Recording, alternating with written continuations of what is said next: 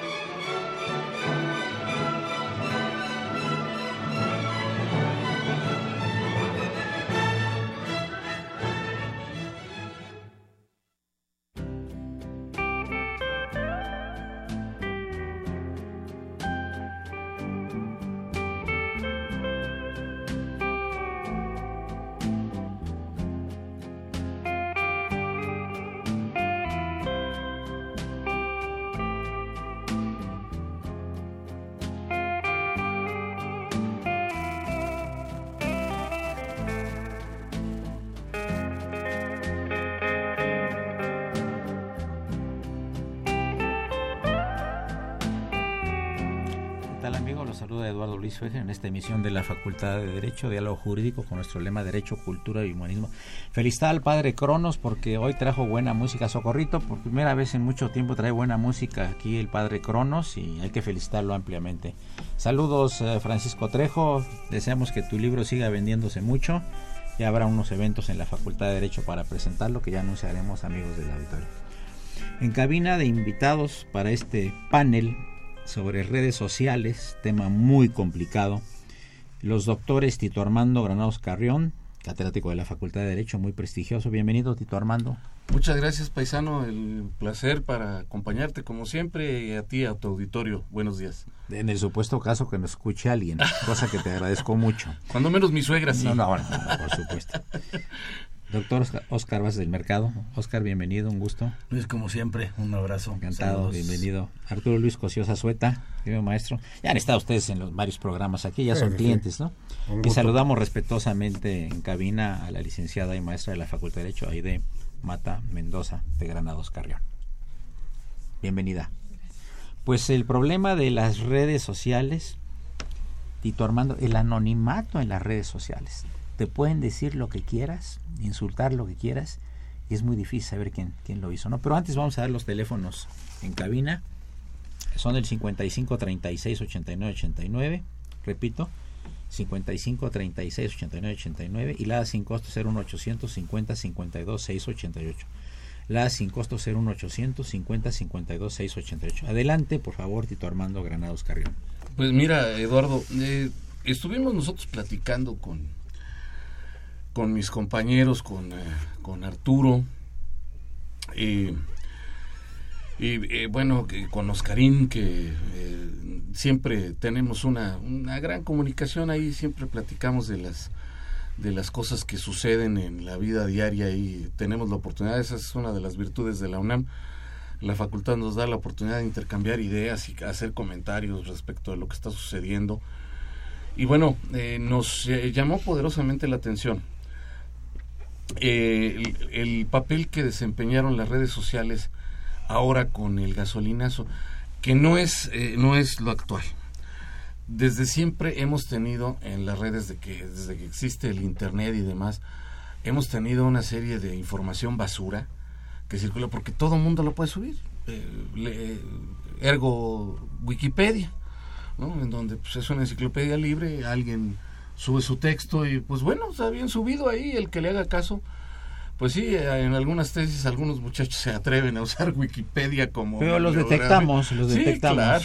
En la facultad no permitimos eso. Claro, eh, y, y, dice uno, ¿cómo es posible que habiendo tanta basura ahí, que no tiene ningún sustento, ninguna, ninguna base, de pronto la gente crea ciegamente en eso? Y en estas, en estas cuestiones, sobre todo social, cuando la gente está inconforme, le hace caso a lo que sea.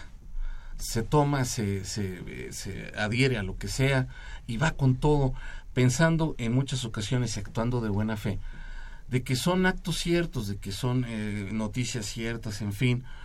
Eh, y bueno, Eh, estos días del gasolinazo vimos cómo hubo redes que maliciosamente hicieron votes para eh, qué significa para, para el público perdónenme me agringué disculpen ustedes perdón por mi trompada. Perdón son son especialistas en internet que se dedican a hacer espejo con direcciones falsas. Entonces de pronto hacen muchas direcciones falsas y lo que crean con esta red de direcciones falsas es difundir una noticia profusamente en la red, profusamente, porque se ve que muchos usuarios le están repitiendo, le están repitiendo, le están repitiendo, y con eso hacen creer a la gente que tiene un contexto de verdad. Sin embargo, no es cierto. Por ejemplo, Arturo Luis Cosio Sueta, las balaceras que hay en Reynosa, por ejemplo, la, gente empieza a decir que hay balacera aquí, que hay balacera allá, y la gente no sale. Así es. El problema es, como decía Armando, que hay mucha información basura, hay mucha información no confirmada, y hay gente que parece que eh, busca eh, grabaciones, por ejemplo, llegan, traen balazos, hay una serie de, o mandan imágenes, pero que ni siquiera corresponden al lugar, digamos, al gente ociosa. o al tiempo. Gente ociosa, gente que quiere resaltar por alguna idea de ganar más seguidores o alguna cosa por el estilo, y la gente lo retransmite, como dice Armando, de buena fe, sin verificar la confiabilidad de la fuente. Y quizá parte del problema es que hay una desconfianza ya en los medios de comunicación eh, establecidos, pensamos periódicos, noticieros, ya la gente no cree, entonces ya están con la idea de que si quieres la verdad, tiene que ser en redes sociales. Y el problema es que no verifican qué tan seria puede ser la información. Este, Oscar, del mercado, los tweets, la importancia de los tweets ahorita a nivel de los primeros eh, mandatarios de varios países que lo usan como medio común. Platícanos un poco de esto. sí, porque es lo que ha estado sucediendo a partir del 20 de enero que toma posesión el primer presidente, no, el segundo presidente no político en Estados Unidos, después de Eisenhower, y que no tiene ni la más remota idea de lo que es en la posición en la que él se encuentra, enviar un tuit para afectar cuestiones económicas, cuestiones religiosas, cuestiones políticas. Entonces, eh, lo primero que deberían hacer en Estados Unidos los asesores es quitarle a él el, el teléfono, ¿sí? Simple y sencillamente, eh, parecería broma, pero saliendo del primer mandatario de una de las naciones poderosas.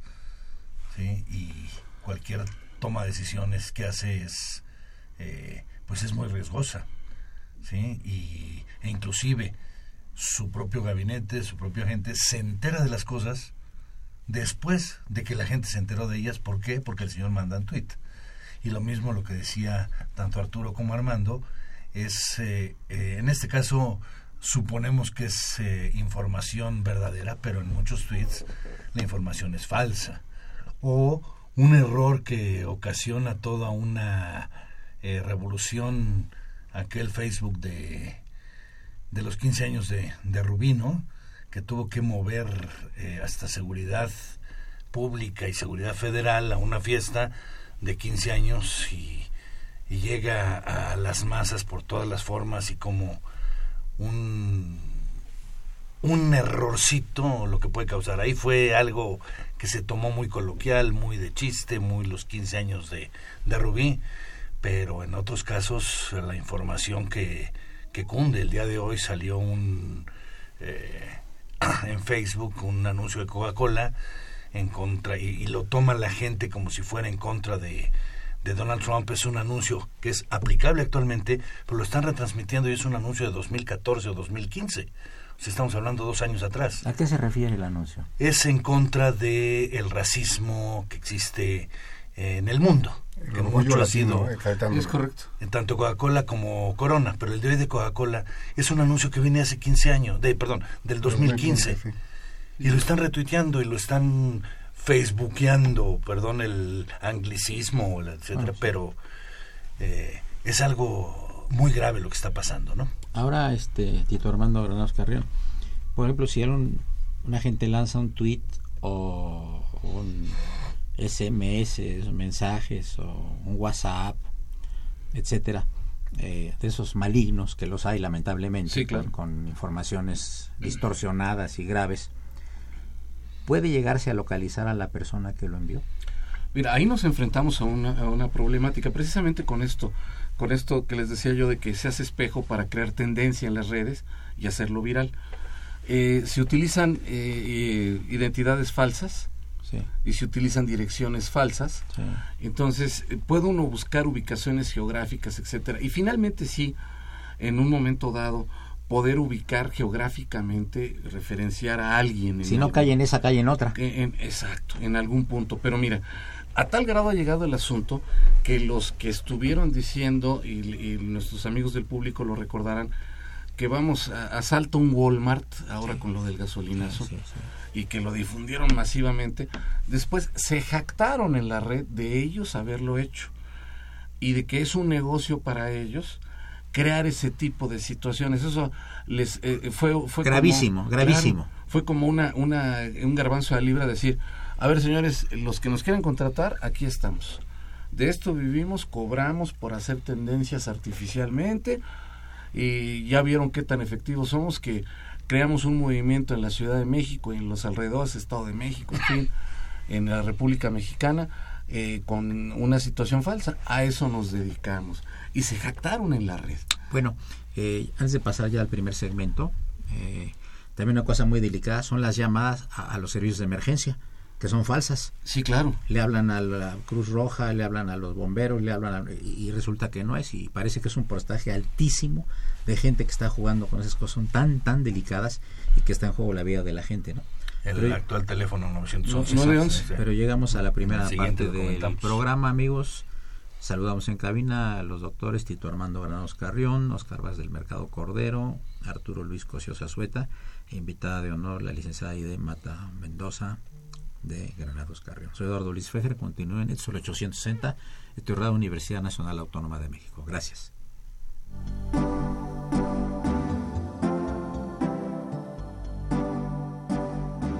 Está usted escuchando Diálogo Jurídico, Derecho, Cultura y Humanismo.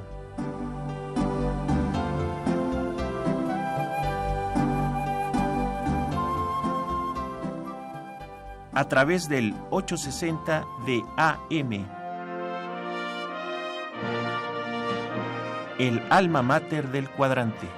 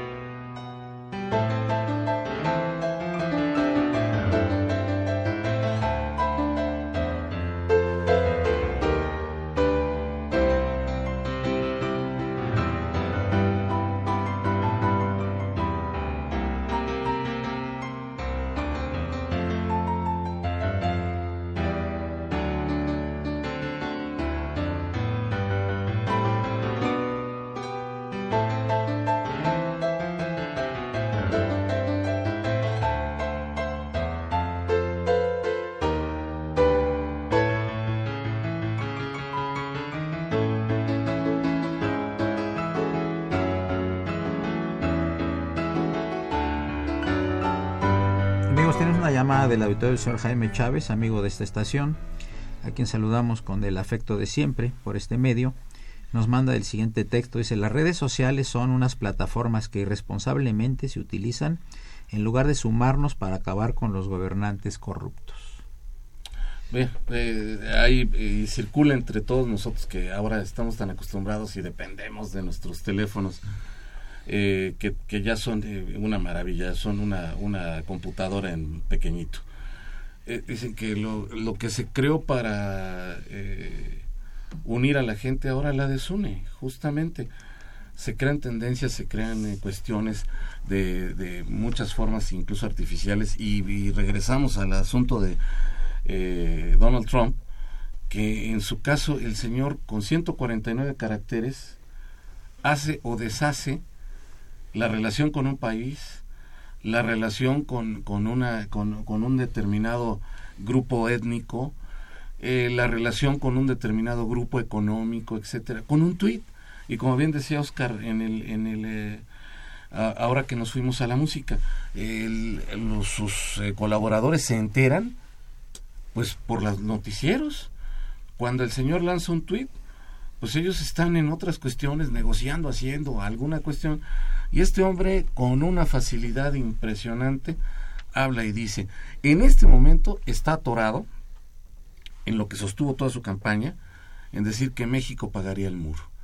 Ahora acaban de salir con la vacilada de que le van a poner un impuesto a los cárteles de la droga, que me parece la más absoluta de las vaciladas que han dicho. No sabe cómo hacerlo. Siguen sin saber cómo se lo dicen. Un día que va a ser un impuesto, otro día que le van a poner a las importaciones, a las exportaciones, que se querían quedar con las remesas. No encuentran por dónde. La lengua se le enredó, no soporta absolutamente nada, reacciona con el estómago y de pronto toma su teléfono y con ese teléfono lo utiliza como una pistola. Es como dispararle a alguien. Eh, mandar una, una noticia de estas por Twitter es para acabar a alguien y, así eh, igual hemos visto los suicidios de, la, de, las, de los jóvenes que sufren bullying a través de las redes, etcétera, y que terminan por suicidarse cuando no toleran la presión de sus compañeritos. Entonces sí, tenemos que, reflexionar lo que estamos haciendo con las redes. Les recuerdo a los, eh, nuestro auditorio los teléfonos eh, aquí de Radio UNAM y del programa en particular 55 36 89 89 55 36 89 89 y la sin costo 01850 52 6 88 Arturo, ¿puedes abundar un poco en el tema, por favor? Sí, claro. Evidentemente, y retomando lo de la llamada, encontramos que las redes sociales son un medio que efectivamente la colectividad puede utilizar para unirse, para hacer frente, para informarse y para que se puedan combatir ciertos males, pero no es un mecanismo que esté eh, sin riesgos. Hay que ver el nivel de las personas que participan, la intención eh, con la que lo hacen, hay que ver cuál es la, fuente de información que decíamos. El problema es que no saben qué es lo que ocurre, pero ah, pues me llegó el tweet, entonces yo lo difundo y creo que es bueno. Finalmente, puede ser un factor de desunión, puede ser un factor de mala, de, mala información para difundir y efectivamente podemos encontrar que una persona con la mejor de las intenciones puede causar un daño espantoso por difundir información no confirmada que puede afectar derechos eh, importantes de, alguna persona, de algún grupo, y qué decirlo cuando es un gobernante. Eh, a mí me, me preocupa ver cómo el dólar se va para arriba por reacción a un tuit eh, un tuit que puede ser una ocurrencia, puede ser una fijación, puede ser una cuestión, pero que independientemente que lo lleve a cabo o no, basta con que publique algo y los mercados se caen. El dólar sube. Nuestra moneda está mostrando una, una debilidad impresionante y todo por algo que por lo menos uno percibe como comunicación difundida también irresponsablemente. Sí, que no tiene ninguna base finalmente. Oscar. Sí, ahorita esta continuación que decías de los eh, gobernantes. ¿Qué es lo que sucede cuando en apoyo a la construcción del muro? En primer lugar, ¿qué tienen que estarse metiendo en relaciones de otros países? Ahí tenemos una primera, considero yo, responsabilidad. Segundo, ¿con qué autoridad moral señala que la construcción de un muro puede ser válida entre uno y otro país cuando lo que está sucediendo en su estado hace no sé cuántos eh, años o siglos, etcétera, es situación de guerra. Y él contesta, sí, pero no es lo mismo un muro para contener aspectos bélicos que un muro para contener invasiones eh, de migrantes. Y entonces volvemos al racismo y provocan eh, aspectos de racismo xenofóbicos que pues nada más hay que ver en un momento dado a los hooligans eh, ingleses y alemanes en los estadios que se le ocurra a alguien algún punto y si no se arman los trancazos y no van a tener un muro o en los toros las famosas eh, barreras, etcétera, esos tweets que manda un jefe de Estado, cuando antes había un control absoluto en las relaciones diplomáticas y actualmente hay una absoluta libertad porque se le ocurrió levantarse y querer quedar bien con el nuevo presidente. Antes, eh, Tito Armando, sí, es correcto, Tito Armando. Antes eh, estaban las, las declaraciones oficiales, ¿no? O sea, la oficina del gobierno tal saca un comunicado, un ¿no? comunicado de prensa. Comunicado Y de ahora prensa ya oficial. los comunicados ya no, ya tiene que ser todo por Twitter. Claro. Sí, Sí, Y, sí, y- y por ocurrencias personales, de repente que se le ocurre a cualquier jefe de Estado en cualquier parte decir una cosa que puede afectar muchísimo, ¿no? Porque las relaciones bilaterales y multilaterales. no, sí, no, Sí, no, Aquí seguimos con la idea de los comunicados de prensa todavía por parte del gobierno. Se, se lanzan tweets eh, para eh, asuntos muy específicos, por ejemplo, para ofrecer condolencias. Nada más pero para eso. Es correcto. No se utiliza el tweet para gobernar como lo está utilizando Trump. Para gobernar. Para gobernar. El tweet lo está, el, el Twitter lo está utilizando Trump para gobernar. Y así no se puede con un país. Como bien decía Luis Arturo, siempre eh, Arturo Luis, perdón, eh, eh, mi querido Arturo tiene toda la razón y objetivizó el punto. Un tuitazo de este fulano, para hablar con los anglicismos tal y como se nos pegue la gana, al cabo, estos ya, ya es, es una cuestión común. De un tuitazo nos tira los mercados, nos tira la moneda, acaba con esto, crea especulaciones y cuando nosotros vamos a las bases y vemos y hacemos un análisis consistente de la relación que tiene lo que tuiteó el señor con su posible realización, nos damos cuenta de que no se puede llevar a cabo. Simple y sencillamente reacciona con el estómago y dice, oye, ah, le ladro aquí al de enfrente y con un ladrido lo voy a espantar. Y nos espanta a todos porque eh, la gente está en el efecto dominó, los mercados son como las palomas en el atrio, de pronto ven que viene alguien, todos vuelan. Y hasta que ven que algo se calma, regresan. Pero con esas cosas, les, les decía yo, pues es como tener una pistola en la mano. Eh, hay una teoría que se llama la fascinación del malo. Es decir, la gente sigue a la gente que le hace daño. Eso es muy interesante. No a la gente que le hace bien. Ya. La teoría de la fascinación del malo. Y- y si- Oscar. si nosotros la vemos sin poner nombres, pero van a ser en, en México la tenemos desde hace algunos años. Cuando va siguiendo a alguien que de manera populista y gritando y tuiteando y hablando así y lo van siguiendo pensando que puede ser algo bueno y es y es malo, ¿no? No Ahora, ¿qué tanto tiene que ver este el hartazgo de los políticos en diferentes partes del mundo en todo esto? Sí, de, de hecho, yo creo que eh, la clase política está sumamente desprestigiada a nivel mundial. Es correcto. No es. No hay liderazgo, ¿verdad? Así es, no es del Estado mexicano, no. La clase política está muy, muy desprestigiada a nivel mundial. Y como bien se ha manejado aquí, de pronto el control de los gobiernos sobre los medios de comunicación hizo que, como vía alterna a las redes sociales, se tomaran como, como el, el grial, el santo grial de, la información.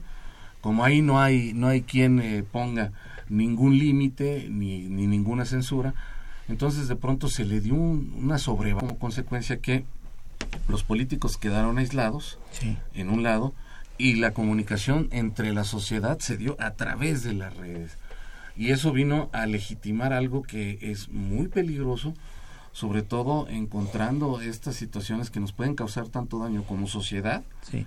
ahí lo vimos en el efecto gasolinazo, como naciones, como el joven Trump que pues eh, a cada rato nos dispara con su tweet, en fin, o sea, sí, sí tenemos. Y la gente, eh, el hartazgo lleva a la gente a, a agarrarse lo que sea, de un clavo ardiendo. Este puede ser mi héroe, aquí me agarro y con él me voy, sin hacer una, una, un análisis un poquito más objetivo, más, más eh, razonable de todo lo que puede venir. Tenemos llamadas del auditorio, dice el señor Carlos Maldonado de Iztapalapa. Yo creo que por las redes sociales se puede hacer una revolución del amor y vivir en armonía. ¿Qué opinan ustedes?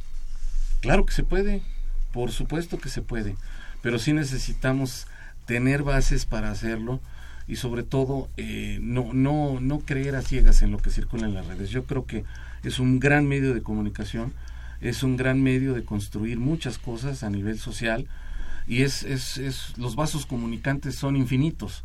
Entonces, claro que se puede. Sí, yo creo que aquí hay que tener claro que la red no es buena ni mala. O sea, la red es buena, pues el uso es el que va a estar mal o el uso es el que puede ayudar.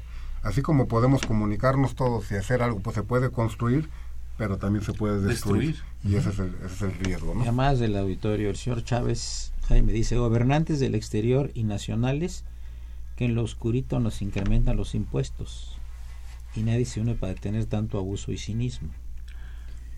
Ahí, ahí, tenemos eh, en, un momento dado, le, podemos eh, pedir cuentas a, a los eh, gobernantes, a todo tipo de gobernantes en cualquier país, y las redes sociales pueden ser un medio muy eficaz para pedir cuentas y decirle, a ver señores, explíquenos qué están haciendo, por dónde van, etcétera, etcétera. Esas voces no se pueden callar, ¿eh? Claro. Eduardo Cruz Santa Marta dice, Trump necesita un vocero oficial que le corrija la plana como lo hizo Fox con su vocero que desmentía todo lo que decía Fox. ¿Dijo vocero o bozal? El propio vocero de... A ver, llamó Estela González. Se pelea con la... Sí. Se pelea con la prensa. Sí.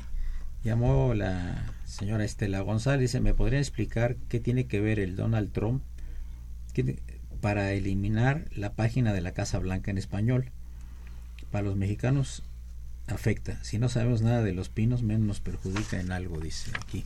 Bien, vamos a pasar ya a la parte media del programa. Les recordamos a nuestro auditorio que se encuentran los tres distinguidos doctores en Derecho, Tito Armando Granados Carrión, Oscar Vázquez del Mercado y Arturo Luis Cosio Azueta. Y desde luego en cabina invitada Aide Mata Mendoza. Gracias.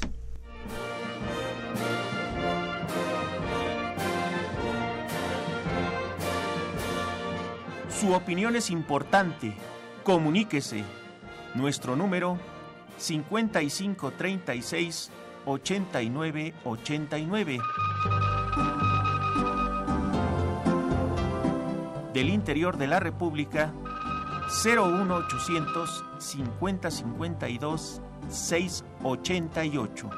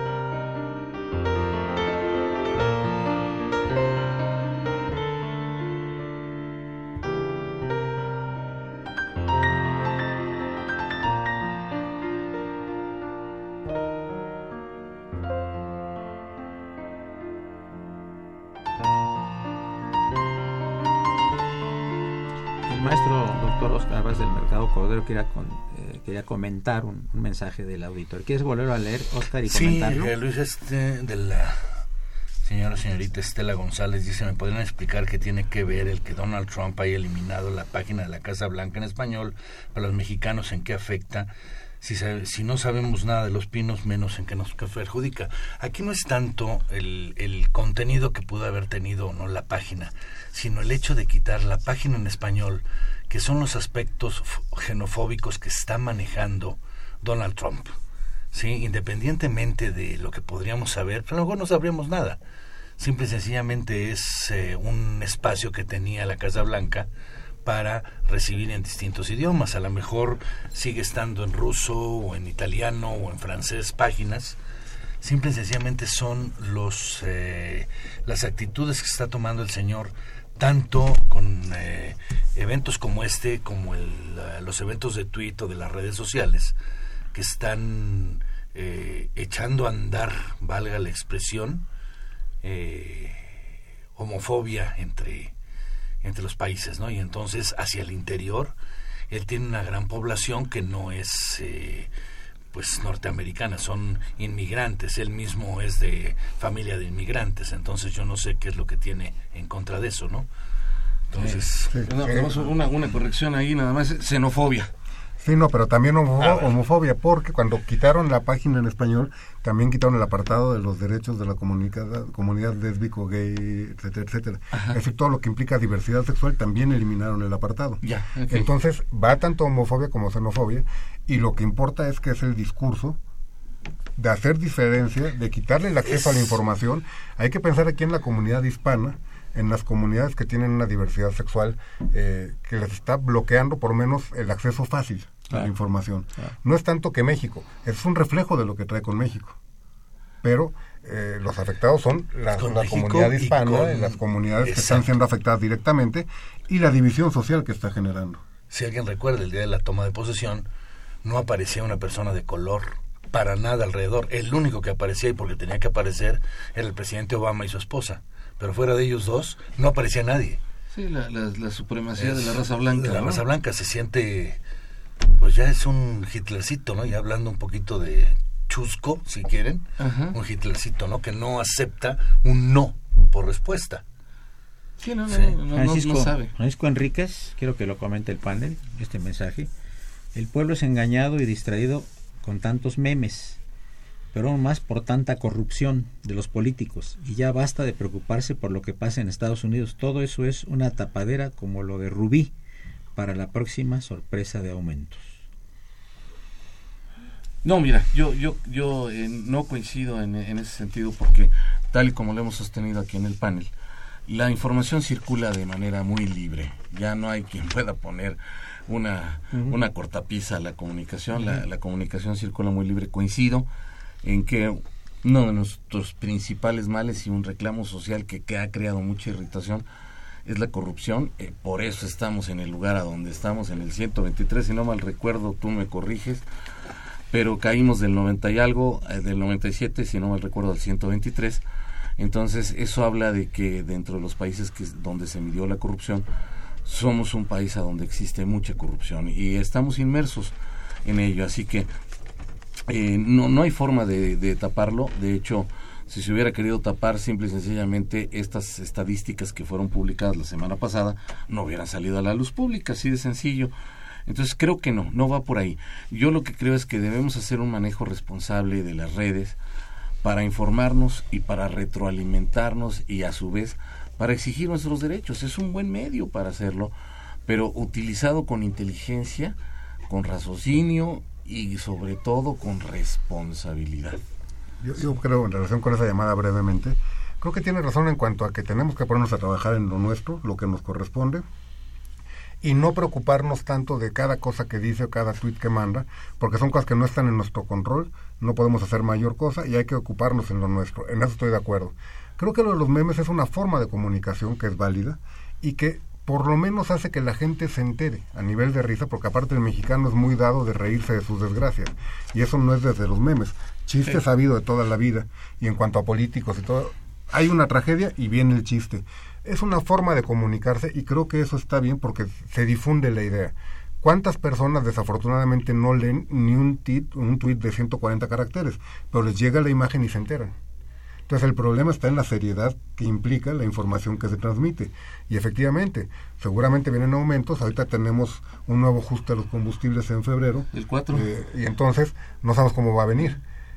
Pero lo que tenemos que ser también responsables nosotros para no dejarnos eh, ir nada más por el aspecto de, de la mofa a ciertos personajes. Hay que estar pendientes de todo y no se excluye una cosa por la otra. Aquí hay dos eh, mensajes eh, que sí quiera, quisiera que comentara el panel completo. Los dos eh, tienen el mismo fondo. El señor Martín Cruz dice, Trump es lo mejor que le pudo pasar al mundo y a México. Es un gran estadista. Los mercados de valores subieron y el peso estabilizó.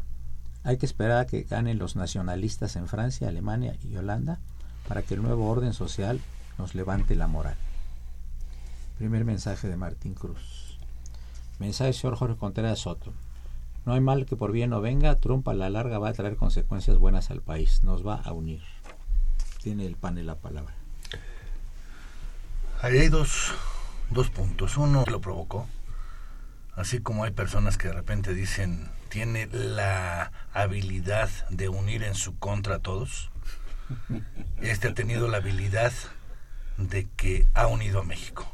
Este aspecto de lo de la bandera, de ponerla como perfiles, como eh, usar el, el, el, símbolo que para nosotros es eh, lo máximo, o sea, tenemos un gran respeto a nuestra claro, bandera y claro. a nuestro himno, a nuestro escudo. Ese es por un lado.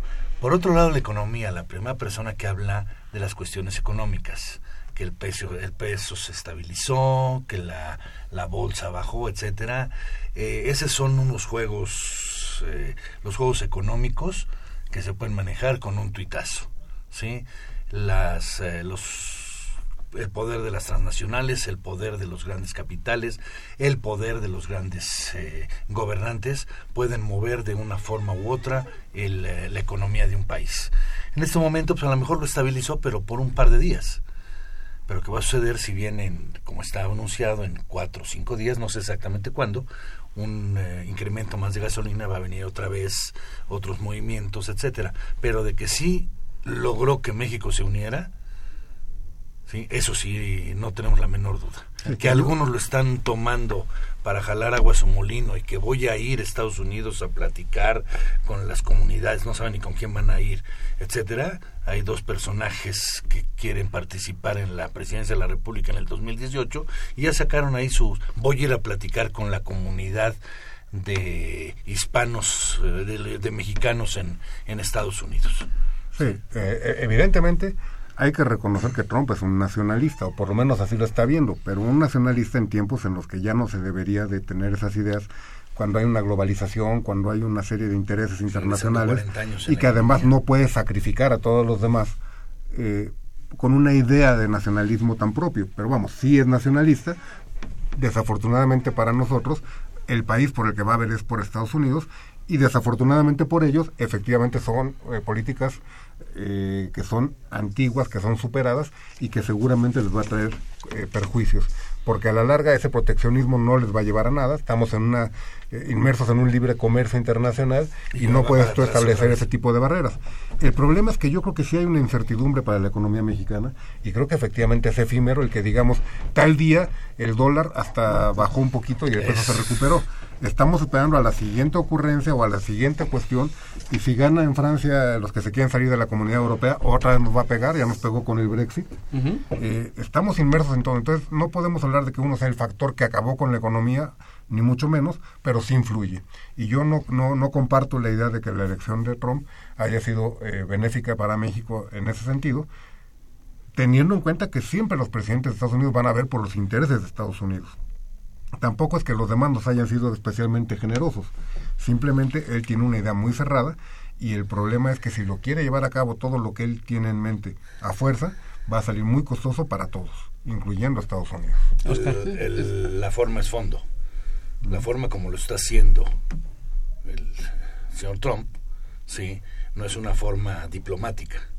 Probablemente en el, en el momento de, de Obama haya expulsado a más mexicanos o haya regresado a más mexicanos, dos millones y medio de mexicanos que han regresado, pero había sido de otras formas y los han regresado por algunas razones. También hay que, eh, habrá que analizar en el fondo, pero las formas como lo está haciendo el señor que quiere que todo el mundo esté sumiso a sus eh, comentarios, a sus tweets, regresando al tema de las redes sociales, es, eh, es inaceptable, ¿no?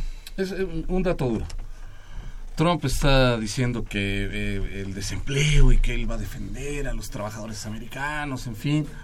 Me recordó a alguien que se iba a aventar desde la Torre Latino para defender a su país, pero eh, simple y sencillamente eh, el, del 10% del desempleo en Estados Unidos, Obama entregó la presidencia de Estados Unidos con un 4.8% de desempleo. O sea, realmente lo que está manejando son espejitos el señor. Está duro y duro con que los empleos para los americanos. Aquí hay una circunstancia particular. ¿Cuánto de la producción de los automóviles, que es simple y sencillamente manufactura, se va a dar? Sobre todo, ¿van a seguir contratando obreros las, las empresas automotrices o van a mecanizar la construcción?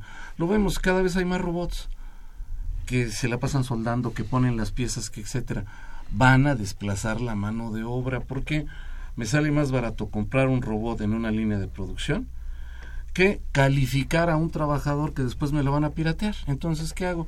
Pues el robot no se enferma, no pide vacaciones, no se va a huelga, en fin. Entonces, de, de, pronto está vendiendo de veras espejitos el señor. Le está vendiendo, le está diciendo a los norteamericanos que lo apoyaron lo que querían escuchar y se lo sigue diciendo, si ustedes se dan cuenta, no ha cambiado su discurso, sigue como en campaña, sigue con lo mismo, exactamente con lo mismo. No es presidente, sigue siendo candidato y sigue actuando de esa manera a través del tuit también.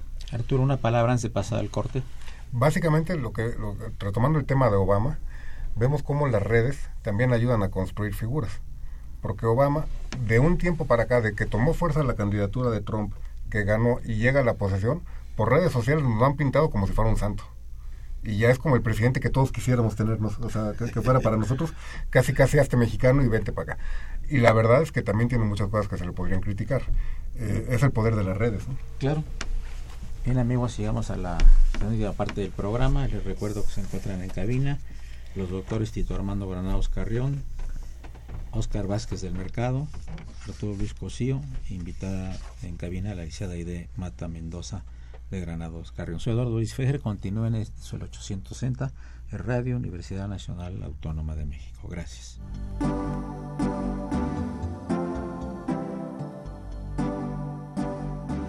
Está usted escuchando Diálogo Jurídico, Derecho, Cultura y Humanismo.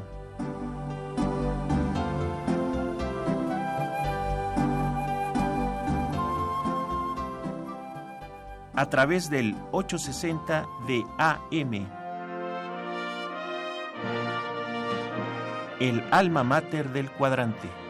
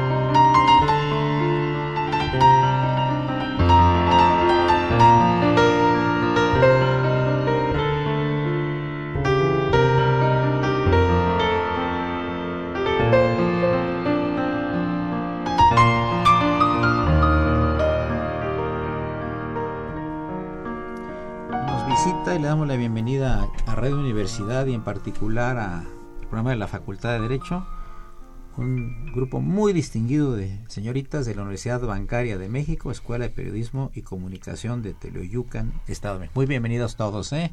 Qué gusto que estén aquí con nosotros y muchos saludos. Bien, seguimos ya para casi terminar el programa porque el padre Cronos ya trae las tijeras y la guillotina ya se, ya se ha sofisticado mucho últimamente. Ya usa guillotina. Se afrancesó sí, sí, el padre Cronos. Este, Laura Rodríguez Sierra, no estoy de acuerdo en que la devaluación del peso mexicano se deba a los tweets de Trump. El problema es con el modelo económico que se aceptó al dejar de producir. Es punto de vista de la eh, persona que nos llama, Laura Rodríguez Sierra. Cristina Oviedo de Metepec pregunta, ¿de veras creen que Trump gobierna Estados Unidos? ¿No creen que haya alguien atrás? Es una afirmación y Aureliano Rodríguez. ¿Cuánta falta nos hace un estadista en México? Trump llegó en mal momento para México. Trump no es estadista. Doctor Armando. Sí, es correcto. Trump es un mercader. Es un mercader que ha hecho su fortuna a base de avasallar a, sus enemigos. Tan es así que en uno de los eh, libros que escribió por ahí, eh, El arte de negociar, si no mal recuerdo, en él dice, en una de sus páginas, dice, yo veo a mis eh, contendientes y los agredo inmediatamente. Si reaccionan y se defienden, empiezo a negociar con ellos. Si no, los apabullo y los hago pedazos. Ese es Trump. Ese es Trump. Es, es un mercader. No es un estadista, no tiene ninguna experiencia de gobierno, lo está demostrando.